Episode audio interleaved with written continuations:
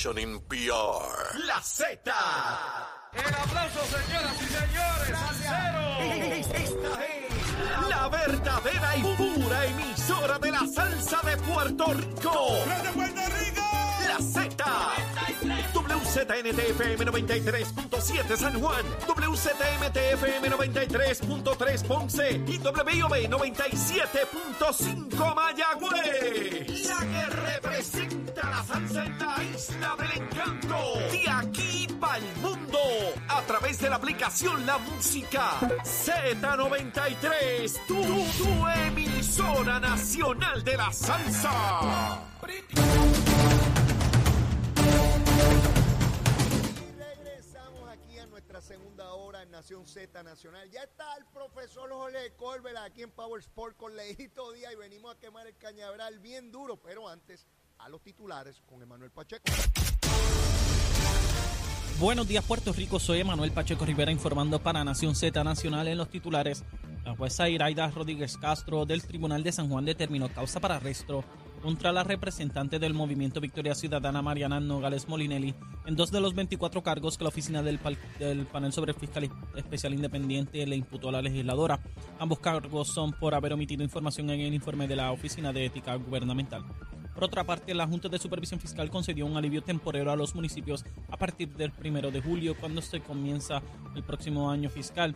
En las aportaciones que deben hacer al plan de, ajust- de salud de gobierno, debo decir, la rebaja está contenida en el plan fiscal certificado en el cen- del Centro de Recaudaciones de Ingresos Municipales.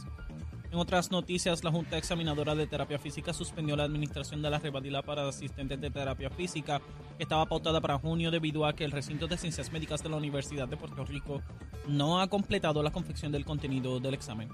Hasta aquí los titulares, les informó Emanuel Pacheco Rivera. Yo les espero en mi próxima intervención aquí en Nación Z Nacional, que usted sintoniza por la emisora nacional de la salsa Z93. Él es Leo Díaz. Que venimos bajando, mire, chévere, aceleradamente. Na- Nación Z Nacional por la Z. Aquí estamos en Nación Z Nacional comenzando nuestra segunda hora y de inmediato le damos la bienvenida a nuestro querido amigo Jorge Colbert. Saludos, Jorge. Saludos, Leo. Eh, para mí es un placer estar nuevamente contigo en tu programa y saludos a los amigos que nos sintonizan ya sea por la radio, por las redes sociales. Un placer, como siempre, estar contigo. A los estadistas le digo para que le dé dolor de cabeza que vas a estar conmigo todos los jueves. Sí, Eh, sí, eh, sí, para que se molesten y me vean, ah, hace Jorge Colbert ahí. Pues aquí va a estar, seguro. Eso es para molestar, yo lo hago para molestar. Un placer compartir contigo y ahora y ahora liberado de todo el peso partidista eh, que ahora uno puede hablar con mayor. Oye, la libre comunidad, de Se siente bien. ¿sabes? Se siente muy Y bien. tú estás pago como yo. Tú estás pago, olvídate de eso. Bueno, yo estoy hasta revolucionario. Mira. mira, la daguita de. Leo. Cortita, pero, pero sí, corta, sí, sí, papá. La daguita revolucionaria de Leo. Seguro, si otros son revolucionarios, yo también. ¿Cuál es el problema? Mira, me puse a ver aquí en. ¿Viste? Oye, tremendo esto. ¿Viste? Power Y- y- Sport. En Power Sport y está viendo la- las bicicletas, las motoras, las. eh, hay una bicicleta ahí que me. Una Vespa. Sí, sí, la pepita, sí. Eh, que me gustó mucho, lo que pasa es que es azul. Y tú sabes. Jorge, ¿cuál es el problema con bueno, eso? porque no puedo andar. No. un Corvette no Chico, puede andar con motoras azu- Ah. azules por ahí. No es por popular, es por No, Colbert. tiene- exacto, tiene que ser roja. ya manda a pintar una. Hermano, te pintas. No, de verdad que es una chulería. Súper, súper. Ole, tú me contabas que tú repartías periódicos y Yo- que fuiste sí. Anda, Dile, dile a la Bueno, gente. yo cuando tenía como 10 años, Ajá. eh, comencé a repartir periódicos Ajá, y empezaba primero a pie. sí. Entonces, pues, iban creciendo los clientes. De ahí subí a una... A una Los chavitos, los chavitos. también. y, ho- hombre, que el salario mínimo era como 2.10. Y. Y entonces, eh, después me fui en bicicleta Ajá. Con una canastita que entonces enrollaba los periódicos con una gomita y después me moví a un go-kart, o sea que fui Y a a tecnología Sí, sí. hasta que cumplí como 15 años, 14, 15 años que yo dije, bueno, ya está ¿Te bueno. retiraste? Sí, ya me retiré. no Nada. pensión, pero estuvo más interesante. Ah, para que vean que Jorge Colbert, mire, esto no es fácil. Llegar donde se llega, ha habido que trabajar mucho y sudar la patria, de verdad que sí. Mira, Jorge, mencionaba antes de tu llegada, la comisionada electoral del Partido Popular hace un señalamiento hoy en términos de que no ve la cantidad de jóvenes que deberían estar inscritos a esta fecha y señala que la comisión no ha hecho los esfuerzos en esa dirección. El juez Colomer plantea que, que no es un problema de la comisión. Y entonces yo pensaba, bueno, debo suponer que mucho menos jóvenes, estamos con el problema de natalidad, están cerrando instituciones por falta de, de jóvenes, ¿no? Eh, también quizá puede haber un elemento de, pues, pues, que no me interesa inscribirme. Dime, tú que has estado tan cerca de este proceso, apenas hace una semana estuviste de Sí. comisionado alterno del Partido Popular. Pues mira, por lo menos yo puedo dar fe de los pasados dos años que Ajá. estuve eh, allí como comisionado electoral alterno. Eh, la, la comisión hace un esfuerzo de inscripción a los jóvenes, sobre todo se visitan escuelas, se coordinan en universidades, no como todos quisiéramos, ¿verdad? Porque también hay una situación de, de- de personal, de, de Sí. cada, cada proceso de inscripción, por ejemplo, en una escuela conlleva llevar eh, representantes de los diferentes partidos en un- en- de la comisión, hay todo un procedimiento para eso, se coordina con el Departamento de Educación, o sea, no es llegar eh, Claro. sin, sin, sin permiso, o sea, se hace de manera coordinada. Por supuesto, en la comisión siempre ha habido interés, no solamente de inscribir jóvenes, que, que se ha mencionado, porque hay otro grupo que no se ha tocado, que es reactivar personas, sobre todo de la tercera edad, Ah, eh, que también por las situaciones del- de la pandemia, No eh, eh, algunos, de hecho, habían votado en la, pasada, en la elección anterior y en esta tenemos casos de gente que hasta votó en primaria y luego no votó en la elección por el repunte que hubo en el mes de octubre. ah, tú me habías explicado Así, que eso. hay- hay- así es que hay que atender tanto la inscripción de jóvenes como de la reactivación de, de miles de electores. Pero para que tengamos una idea de lo que estamos hablando, en la pasada elección, por lo menos jóvenes de, de 18 hasta más o menos 30 años, eh, votaron cerca de eh, 200 mil Mm. jóvenes en- para ese grupo eh, muy particular. Ujú. y resulta interesante porque en esa, en esa composición, ese perfil Sí. eh, que, que siempre es de interés de la, de la comisión, pues por supuesto que hay siempre espacio para mejorar y, y crear un calendario que sea más efectivo. Sin embargo, le tengo que decir que cuando comiencen las próximas semanas eh, eh, o meses, los días de este año, el registro electrónico eh, de electores, los jóvenes, cualquier otra persona, va a poder hacer todos los trámites básicamente desde su casa. Tú me estás hablando de que mediante esta maquinita, que es un celular, yo puedo entrar a la Comisión Estatal de Tú vas a Elecciones poder entrar e inscribirme. y vas a poder hacer los trámites. Claro, tienes que, en el caso particular de, un- de una, ¿verdad? De, un- de una persona que, por ejemplo, se acaba de mudar a Puerto Rico, pues probablemente tenga que ir a, a una junta de inscripción permanente y hacer el, el trámite. Esos son los menos casos. Los menos casos, pero la mayoría de la gente, por ejemplo, también los jóvenes que ya están inscritos, por ejemplo, pues simplemente van a activarse en esa cuenta Ok. y van a poder los- hacer los trámites desde su celular, desde Y, su y casa, los jóvenes dominan esta tecnología. Así que ese- esa preocupación se va, se, se va a atender a mi juicio con la con la, esa nueva disposición. Por supuesto que uno de los elementos importantes son los controles que tiene que haber, ¿verdad? De transparencia y eso se está Claro. trabajando en la comisión y hay un equipo eh, que, que lleva meses trabajando sobre esto. Así que me parece que ese esfuerzo va a ir mejorando en la medida que eh, continúe. Pero también, Leo, y eso lo digo, ¿verdad? Con el mayor respeto, eh, por supuesto que la comisión y los partidos tienen que tener un interés y una responsabilidad de, de facilitar y viabilizar que los electores se inscriban. Pero la responsabilidad primaria es del ciudadano. Claro, O sea, claro. que, que tiene ese derecho constitucional y que debe ejercerlo y que los jóvenes, nuestro llamado siempre a los jóvenes, a que más allá de la crítica o de las gradas que uno pueda opinar, que se inserten en los procesos, que participen y Ujú. voten por sus partidos candidatos Claro. de preferencia, pero que sean parte de los procesos decisionales. Y ese, ese es el llamado que hacemos, ¿verdad? Eh, eh, pues me quería que tú me aclararas eso porque me, me preocupó. Por otra parte vi que se está haciendo un esfuerzo en la égida y no es lo mismo un joven que alguien de la tercera edad que está en una égida, ¿verdad? Sí. A esos, esos no tienen la misma posibilidad de movilidad eh, para y, y- y el, el Estado tiene que hacer un esfuerzo para posibilitarle ese acceso al registro y a votar, que ahí está contemplada en las leyes ese voto adelantado, esa, También. esas juntas, eh, ¿cómo ustedes le llaman? De equivalencia, que van de los distintos partidos de balance, sí. de balance y entonces tienen que ir de distintos partidos, no puede ir de un solo partido No, allí no, a no, coger la cosa, tú sabes. es mira, Leo, yo, yo- mi experiencia, y ahora que estoy fuera, que puedo hablar con mayor libertad, déjame decirte, la Comisión Estatal de Elecciones, por supuesto que hay- hay cinco partidos y hay discrepancias sobre muchos temas, Sí, sí. Pero realmente es- una, primero que es una agencia del gobierno, ¿no? Eh, aquí está la rama ejecutiva, aunque, aunque tiene una función, ¿verdad? Eh, eh, también que están los partidos. Pero el personal que está allí de todos los partidos eh, son personas que aman su trabajo, que entienden la enorme responsabilidad que tienen sobre sus hombros, sobre sus manos, sobre su conciencia. Estamos hablando que son los custodios de los votos del, del pueblo para constituir los gobiernos. Así que ahí hay un sentido de responsabilidad muy grande, gente muy buena que hay de, todos los partidos. Por supuesto que hay espacio para mejorar, por supuesto que queremos revisar el código electoral y, mejorarlo y, y enmendarlo en lo- donde es necesario, pero nadie de- puede tener el sentido de desconfianza del proceso electoral, porque las garantías que hay bajo el Estado de Derecho en Puerto Rico protegen los derechos del elector. Hay unas medidas de transparencia y de certeza de los resultados electorales y en ese sentido el pueblo debe tener la confianza y la fe de que los procesos se adjudican los votos tal y como es la voluntad del pueblo. A mí me da mucha alegría escucharte, Jorge, porque en el debate político, y están incluidos todos los partidos, eh, se llega a la estridencia y a la diabolización del proceso en aras de adelantar la causa de cada partido, ¿verdad? Y yo lo entiendo. Pero cuando uno mira este proceso, hay unas garantías enormes ahí. Por ejemplo, en la primaria pasada, pues fue que las papeletas no llegaron a tiempo. No se trata de, que alguien estaba haciendo una trampa en un lugar allí. Este, y la elección general, bueno, porque participó una enorme cantidad de personas en voto adelantado y la comisión no tenía la infraestructura para, atenderlo. Mira, te, doy el ejemplo más reciente que vivimos ahora en el Partido Popular, la elección del presidente, que aunque era un proceso interno del partido, los procedimientos se hicieron como si fuese una elección de, eh, eh, regulada por la Comisión Estatal de Elecciones. Se aplica el código electoral, se aplican los reglamentos y los procedimientos básicamente son los mismos. Y fíjate qué certeza fue que los que recordarán la controversia aquella, que la noche de la votación se estaba pidiendo que se certificara un candidato cuando no estaban todas las actas y que nosotros dijimos no lo podemos hacer porque este proceso va a ir a un escrutinio, sabemos que va a haber un recuento y probablemente el resultado no sabemos cuál es. Efectivamente, al tomar las medidas correctas, finalmente el resultado resultó ser otro.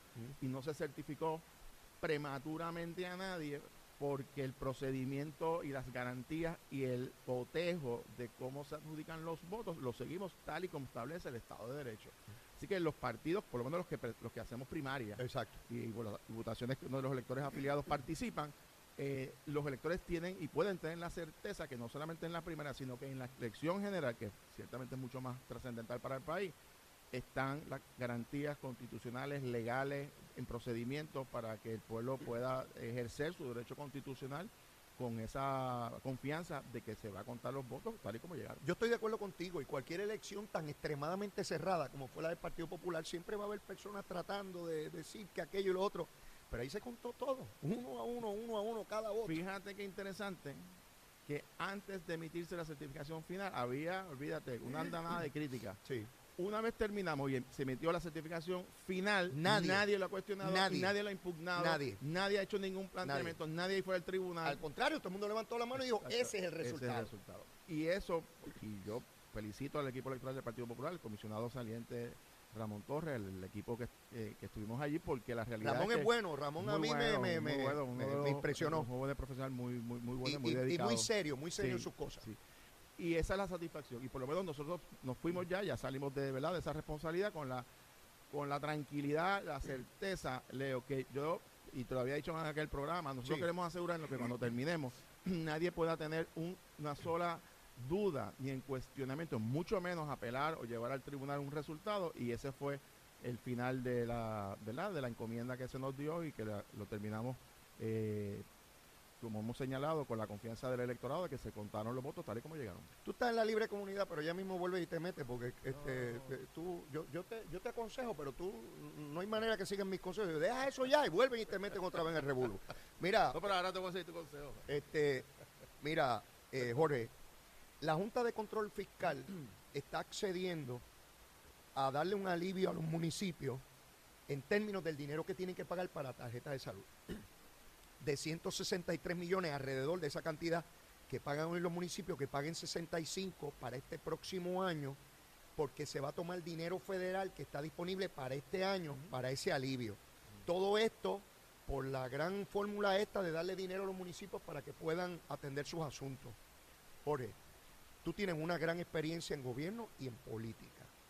No hay manera que esto se siga posponiendo. Nosotros tenemos que hacer un arreglo y un consenso político de qué hacemos con los municipios. Ciertamente necesitan recursos, eso es innegable. Pero ¿de dónde van a salir y cómo? Hay municipios que básicamente operan porque el Estado le da dinero, porque si no, no pueden operar. Y son muchos municipios. Es un servicio importantísimo. Porque, como he dicho antes, no es lo mismo uno vivir en un barrio lejano del centro de la isla que vivir en el casco de Río Piedra, con acceso a una infraestructura y unas ayudas e incentivos totalmente distintos.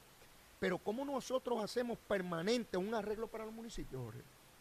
Mira, Leo, eh, en primer lugar, el- la Junta de Control Fiscal, la que tiene una obligación bajo la ley federal, eh, es bastante clara, ha sido bastante clara y bastante consistente. Uno podrá criticarlo, estar a favor o en contra, pero ha sido bastante consistente en exponer eh, cuál es la realidad fiscal de los municipios. Y en estos meses últimos que ha habido esta controversia de que los municipios están reclamando 150 millones, que no les toquen los fondos de equiparación, etcétera, etcétera. En el último eh, plan fiscal que se publicó en febrero del 2023, este año, en, el, en el volumen 3, pues son tres volúmenes. Yo invito a la- al público y- e invito a la prensa a que lea la parte del crimen. Ajá. Es impactante. Ajá. Y la Junta, lo, lo que pasa es que la Junta pues no está en los medios todos los días, ¿verdad? Pero tienen razón en algo. Eh, ellos dicen, los municipios nos están pidiendo más dinero, pero los municipios tienen hoy en propiedades tasadas no cobradas, en deudas contributivas de la propiedad no cobradas, más de 2.500 millones de dólares. Voy más lejos. En el plan fiscal dice que hay 800 millones de dólares ya tasados en, en, en tiempos recientes porque parte de esa deuda que, que digo global, pues de, de años, muchos de ellas pues son de hace muchísimos años y es difícil cobrarlas, pero por lo menos que ellos hayan tenido constancia de que pueden cobrarlas, hay 800 millones ahí. ¿Y por qué no los cobran? Ah, y voy ahora, y de hecho dice más, cita que han tasado 42 mil piscinas que se construyeron en Puerto Rico en los últimos años que no pagan, no pagan contribución 42 mil. piscinas, dice el número exacto. O sea, a lo que voy es lo siguiente, Leo, y, y yo, yo soy solidario con los alcaldes y con los municipios, pero también tienen que tener responsabilidad, porque no es decir Asamblea Legislativa, eh, dame más chavo o, o aumenten impuestos cuando tú tienes una cantidad de dinero que está ahí, que están tasadas, que no las cobran. ¿Por qué no las cobran? Bueno, Leo, y vamos a decirlo como Sí, no, no, como tú, tú fuiste a la legislatura yo también. Sí, Los alcaldes saben que si empiezan a mandarle cartas a los ciudadanos... pierden votos. Exactamente, a decirle, me tienes que pagar, eh, me debe chavito de la contribución sobre la propiedad Ajá. o de las 42 mil piscinas Tú que eres, tú eres malo, tú eres un alcalde Me- malo. eh, ah, tú eres un alcalde malo que me quieres. Entonces, ¿qué pasa? El otro planteamiento que han hecho, no todos los alcaldes ni alcaldesas, pero algunos, Ajá. de que se pueda a retasar a base del valor de la propiedad. Eso es un incremento del pago de contribuciones sobre la propiedad que la gente va a poner el grito en el cielo. Entonces, ¿qué hacen? No es que el municipio quiere hacer la revisión, es que la legislatura lo haga para que el costo político sea, ya. será los legisladores. Ya. Y los legisladores no son tontos tampoco, Sí. ¿verdad? Entonces, en ese proceso, ¿Quién le pone el cascabel al ¿quién le pone el cascabel al gato? Bueno, pues lo que a mí me parece que está ocurriendo es que la Junta está siendo clara diciéndole yo te voy a dar unas ayudas, en este caso, por, como tú bien señalas, por un año, pero como tú dices, la sombra siempre coja el cuerpo. Así es. Así que en ese sentido, tarde o temprano, tienen que reestructurar y ponerse a cobrar las contribuciones que tienen, igual que lo hace Hacienda, pues lo pueden hacer los municipios. Y eso es una, una situación eh, insostenible ya. De hecho, el crimen anunció hace unas semanas atrás que hay 240 mil estructuras que no están registradas, que sencillamente es. el Estado las desconoce. Es.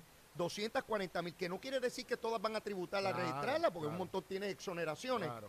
Pero es increíble que, que- que el Estado no tenga en sus haberes, en su registro, 200, casi un cuarto de millón de propiedades que no existen para efectos de ley Así y es. están ahí físicamente. Y, la, y la, en ese, ese informe fiscal hace, hay una tabla que te dice la cantidad de propiedades que están identificadas pero que están exentas por diferentes categorías, que es una cantidad significativa, estamos hablando prácticamente casi la mitad, eh, que, no, que están exentas del pago de contribuciones sobre la propiedad. Lo que te quiero decir es que aquí hace falta, más que legislación, es, es determinación Voluntad. y si los alcaldes tienen problemas, vamos, para, para, porque no todos los municipios tienen la capacidad, yo lo, yo lo Sí. reconozco, ¿verdad?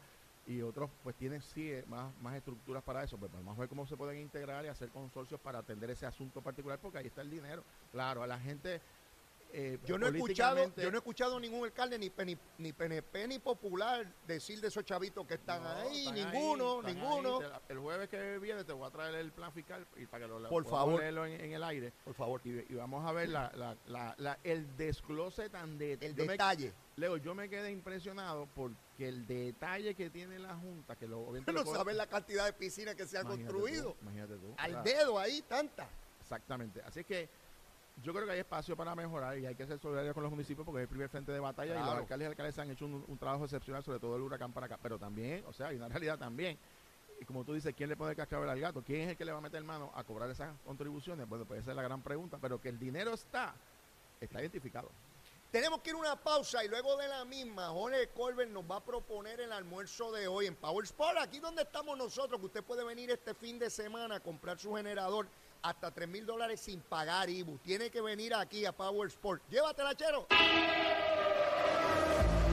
Buenos días Puerto Rico, soy Emanuel Pacheco Rivera con el informe sobre el tránsito. A esta hora de la mañana ya ha comenzado a reducir el tapón en la gran mayoría de las carreteras principales del área metropolitana. Sin embargo, la autopista José de Diego se mantiene congestionada desde el área de Bucanán hasta la salida hacia el Expreso Las Américas en Atorrey. Igualmente la carretera número 2 en el cruce de la Virgencita y en Candelaria en Toda Baja y más adelante entre Santa Rosa y Caparra. También la 165 entre Cataño y Guaynabo en la intersección con la PR22, así como la PR5 y algunos tramos de la 167 y la 199 en Bayamón.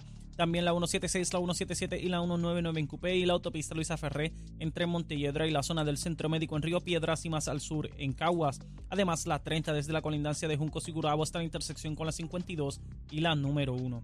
Ahora pasamos al informe del tiempo. El Servicio Nacional de Meteorología pronostica para hoy una mañana relativamente tranquila con algunos aguaceros pasajeros afectando áreas expuestas al viento. Sin embargo, durante la tarde los efectos locales y la convergencia de la brisa marina promoverá el desarrollo de aguaceros y tronadas aisladas a través de la mitad norte de Puerto Rico. Los vientos permanecerán del sureste de 5 a 15 millas por hora y las temperaturas máximas estarán en los altos 70 grados en las zonas montañosas y los bajos 90 grados en las zonas costeras con el índice de calor sobrepasando los 100 grados en el norte central. Hasta aquí el tiempo, les informó Emanuel Pacheco Rivera. Yo les espero en mi próxima intervención aquí en Nación Z Nacional, que usted sintoniza por la emisora nacional de la salsa Z93.